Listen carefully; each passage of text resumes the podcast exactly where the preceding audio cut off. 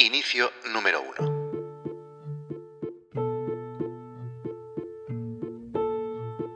Esta semana estaba hablando por WhatsApp con mi amigo y socio inactivo, Adrián. Aún tenemos una empresa juntos, sin actividad, así que le llamo mi socio inactivo. Y como que aún no había decidido de qué iba a hablar en este episodio de No es asunto vuestro, aproveché para preguntarle si tenía alguna preferencia y me propuso el tema ¿Cómo hace los IVAs trimestrales un emprendedor de éxito? Inicio número 2.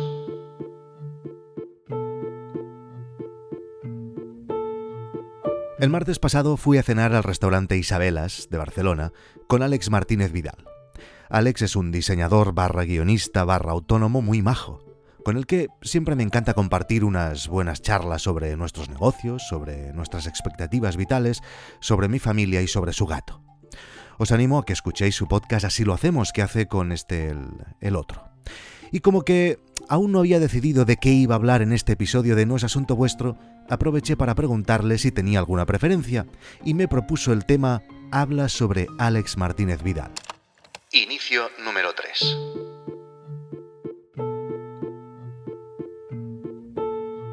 La semana pasada encontré por casualidad en Twitter un episodio de un podcast que conozco pero que nunca escucho. Sé quién es la persona que lo hace, no la conozco personalmente, sino de manera virtual, y me llamó la atención el título porque daba a entender que comenzaba algo nuevo y, bueno, me lo puse en la bandeja de Overcast aprovechando que la tenía casi vacía. Unos días más tarde, durante uno de los paseos con mi perro Lennon, me saltó de repente el episodio y a medida que fui escuchándolo me quedé absolutamente helado. Lo que escuché me provocó una vergüenza ajena enorme y me hizo reflexionar sobre una cuestión. Y como que aún no había decidido de qué iba a hablar en este episodio de No es Asunto Vuestro, pensé que había tenido una buena idea. Alexa, dame un número aleatorio entre el 1 y el 3. 3. Oh, el 3, perfecto.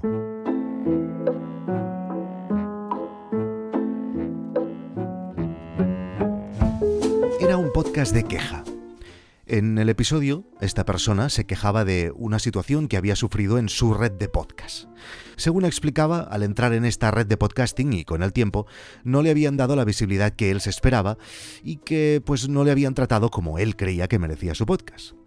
Escuchándolo, me inundó una sensación de vergüenza ajena enorme por muchos motivos. Evidentemente, no me pareció que publicar un episodio de esas características fuera la mejor manera de solucionar la situación. Estoy seguro que hablándolo con los responsables hubiera obtenido resultados mucho mejores, pero es que además la manera en que lo planteaba, la manera en que planteaba la queja y exponía sus solicitudes era ridícula y extremadamente infantil. Simplemente os explico esto, que no tiene mayor importancia, porque escucharlo me llevó a reflexionar sobre, sobre la queja.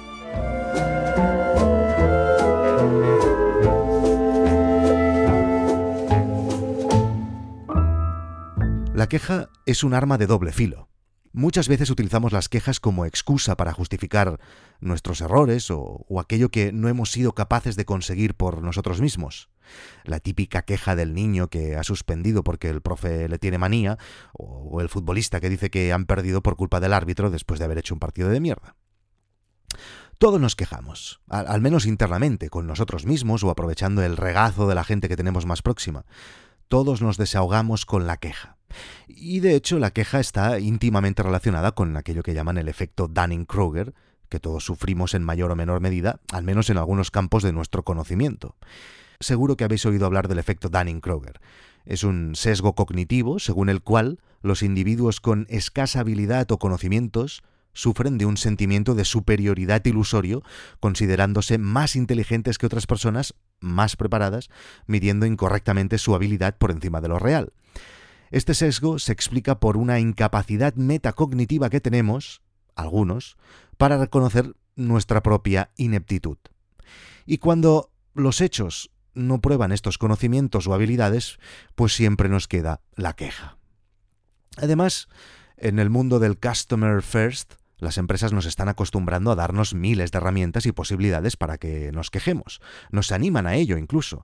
Llamas a Amazon y solo hace falta que les digas, oye, la aspiradora está... Mm, y te reembolsan la pasta a la velocidad del rayo. En cualquier sitio de atención al cliente te escuchan y te dan la razón al instante, aunque no la tengas ni de asombro. Reconozco que yo, a veces, también tengo muchas ganas de quejarme. Desde que comencé Guide Dog han pasado cosas, bastantes cosas, que me han parecido motivo de queja.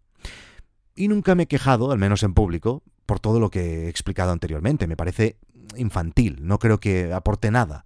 Mejor seguir trabajando eh, o intentando otras cosas de otro modo y, y sin excusas. Pero hoy he pensado, a tomar por culo. Voy a quejarme. Queja número uno.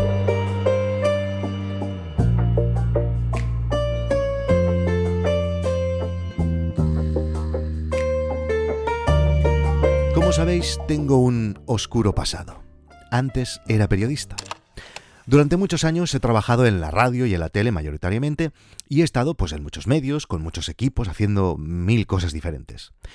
Como es evidente, desde los 14 que hice mi primer programa de radio hasta los 35 que dejé completamente los medios antiguos, ahora sigo los medios actuales como el podcasting, YouTube o Guide Dog, pues he conocido a miles de personas o centenares de personas. Pues desde que creé Guide Dog, nunca, nadie, nunca, ningún conocido de los medios, ninguna persona con la que haya coincidido en algún programa, nadie, nunca, ha publicado o se ha interesado absolutamente en nada sobre Guide Dog es un hecho noticiable, yo creo. Yo creo que no hay duda. Una plataforma de documentales hecha en Barcelona, está disponible en todo el mundo. La noticia se podría encarar de muchas eh, perspectivas diferentes para ayudar a un viejo conocido, ¿no? De hecho, me han entrevistado o han hablado de Guide Dog en Wired, en EDN, en, en, medios especializados en Estados Unidos, en Alemania, en Inglaterra, en Canadá, en Italia. Aquí también he salido en algunos medios, pero en ningún caso ha sido por iniciativa de alguien que me conociese de antes. ¿Y la razón? Pues no lo sé. Se me ocurren algunas. Tal vez no les caigo bien. No, no, no me soportan, podría ser. No caigo bien a mucha gente, me ha pasado toda la vida. O no soportan el éxito de Daido. O el éxito que piensan que tiene. No les gusta mi transfugismo con, cierto éxito a un nuevo mundo, mientras ellos siguen pudriéndose en el mismo medio de siempre que se desmorona, podría ser. O tal vez piensan que yo ya no estoy a la altura. Según su perspectiva, tal vez el podcasting y YouTube están a un nivel por debajo de los medios clásicos a los que ellos se aferran y no quieren relacionarse con estos de Internet. Lo entendería, ¿eh? yo a veces me veo haciendo gilipollas en YouTube y pienso lo mismo. Queja número 2.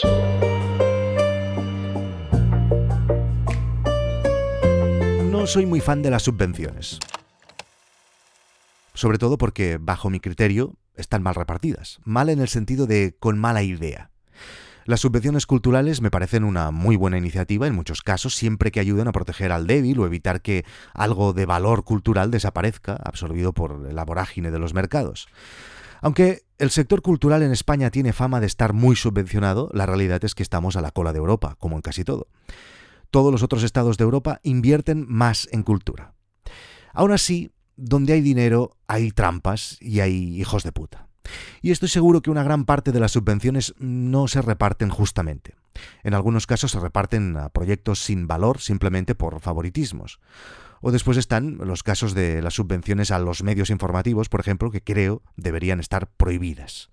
¿Cómo va a ser un medio crítico con un gobierno, por ejemplo, un gobierno que le da de comer? Un medio subvencionado tiene cero credibilidad. Luego están los casos, a mi modo de ver, justos. Por ejemplo, Filmin, que ha recibido millones de euros de subvenciones desde su creación. Subvenciones del Ministerio de Cultura, de la Generalitat de Cataluña, de Europa. Unas ayudas muy necesarias para tirar adelante una plataforma que lucha por la difusión del cine de calidad, del cine europeo. Y seguramente gracias a estos millones recibidos, pues hoy en día aún existe Filmin, y muchos conocen esta plataforma gracias a esto. Sin estas ayudas seguramente Filmin habría muerto sin, sin nada que hacer en las streaming wars. Y los usuarios se habrían perdido un muy buen cine. Así que muy bien por haber ayudado a Filmin. En Guide lo hemos intentado alguna vez, hemos presentado nuestro proyecto en alguna ocasión, he escrito algunos emails a personas de la Generalitat, por ejemplo, explicando lo que hacemos una plataforma hecha en Barcelona con un catálogo de más de 700 películas premiadas en los mejores festivales del mundo y con audiencia no solo en España, sino en todo el planeta. Además, em, nosotros no hemos tenido inversión externa, no hay mil socios. Bueno, pues eh, la verdad, una ayudita nos iría muy bien para poder crecer más rápido. Y no pido millones, ¿eh? Ya sabéis que aquí lo hemos hecho todo con un palo y una cuerda. Cualquier pequeña aportación sería bienvenida. Pues no. Queja número 3.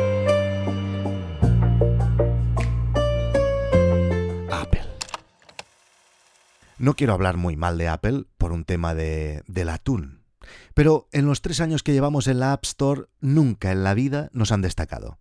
Y el otro día ya se me cayeron los cojones al suelo cuando hicieron un recopilatorio de las mejores apps para ver documentales y recomendaron, atención, Movistar. Movistar. La App Store debería ser un espacio para descubrir nuevas apps o servicios a los usuarios. Recomendar apps que todo el mundo conoce, como hacen siempre, no sirve de nada. Hay muchos servicios especializados con buenos documentales, no solo Guide Dog. ¿Cómo, cómo, recomiendas Movistar? Apple. La única explicación posible es que la persona que ha hecho la selección no conoce su propio catálogo de aplicaciones, no tiene ni pajolera idea del tema y pues la verdad, una pena. Queja número 4.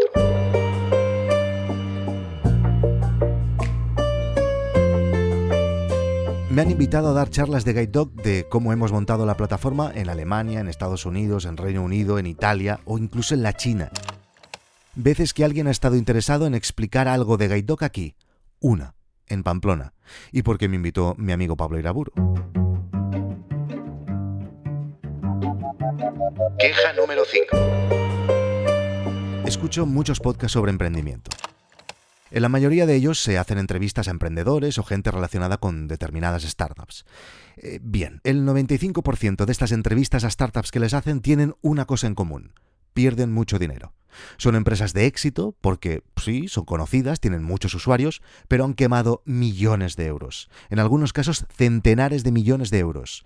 Yo creo que también sería capaz de conseguir más usuarios que los que tenemos ahora en Guido con 50 millones en el banco de otras personas. En el sector startup, el mero hecho de ser sostenible se considera un fracaso. El éxito se relaciona con la capacidad de levantar inversión más que con otra cosa. Paul Graham, el fundador de la incubadora de startups Y Combinator, escribió que la diferencia entre una startup y una pequeña empresa es que las startups son compañías diseñadas únicamente para crecer y hacerlo rápidamente. El sector y los medios han ayudado a crear un mundo del emprendimiento donde no se crean negocios o empresas, sino monedas de cambio. Las startups son una especie de divisa donde los inversores entran solo para vender las acciones más caras en un par de años. Y las acciones son más caras con el tiempo no porque la empresa tenga más valor real, sino porque han conseguido que otros inversores entren más tarde aportando más dinero. ¿Qué queréis que os diga? A mí esta manera de medir el éxito me parece completamente sesgada. Total, que me quejo de que no me entrevistan a mí en estos podcasts.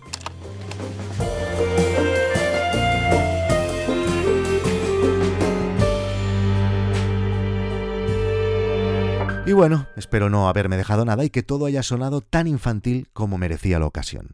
Pero recordad, las quejas conducen al inmovilismo. Llorar sobre la leche derramada no sirve de nada. Quejarse implica asumir el papel de víctima, implica despojarse del control. Esto lo estoy leyendo de una web de psicología. Quejarse implica quedarse inmóvil al borde del camino, lamentándose por lo ocurrido mientras las personas a tu alrededor, que quizás han vivido la misma situación, se recomponen y continúan adelante. No os quejéis tanto, coño, y a trabajar.